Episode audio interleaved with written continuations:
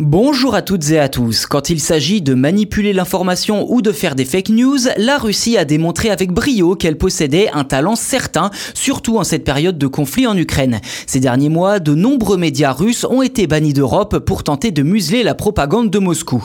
Mais plutôt que de s'acharner à utiliser les canaux de diffusion classiques à l'international, la Russie aurait opté pour une toute autre stratégie, détourner un outil de piratage pour en faire une arme de propagande en ligne.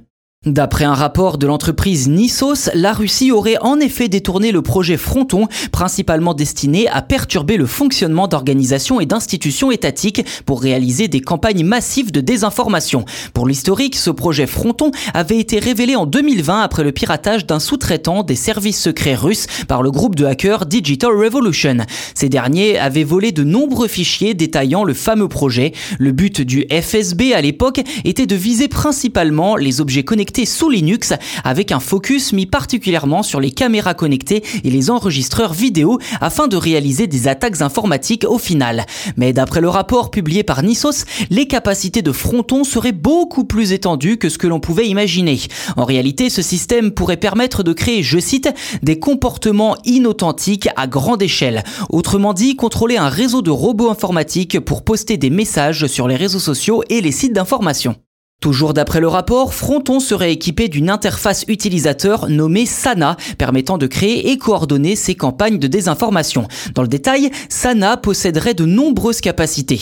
L'une d'entre elles serait la création de fausses personnalités avec des bots à l'aide de photos et d'activités de fond comme des likes ou commentaires à mener entre deux campagnes afin de rendre difficile la différenciation avec un véritable utilisateur. Sana est aussi utilisé pour stocker des phrases, des citations et des commentaires pour rapidement à un sujet sur les réseaux sociaux. Les personnes qui ont accès à cette interface peuvent également s'en servir pour créer et déployer des trends, donc des tendances sur les réseaux sociaux, c'est notamment le cas sur Twitter, et ce en utilisant des groupes de bots pour réagir en masse à certains mots-clés sur une plateforme choisie et à un moment donné.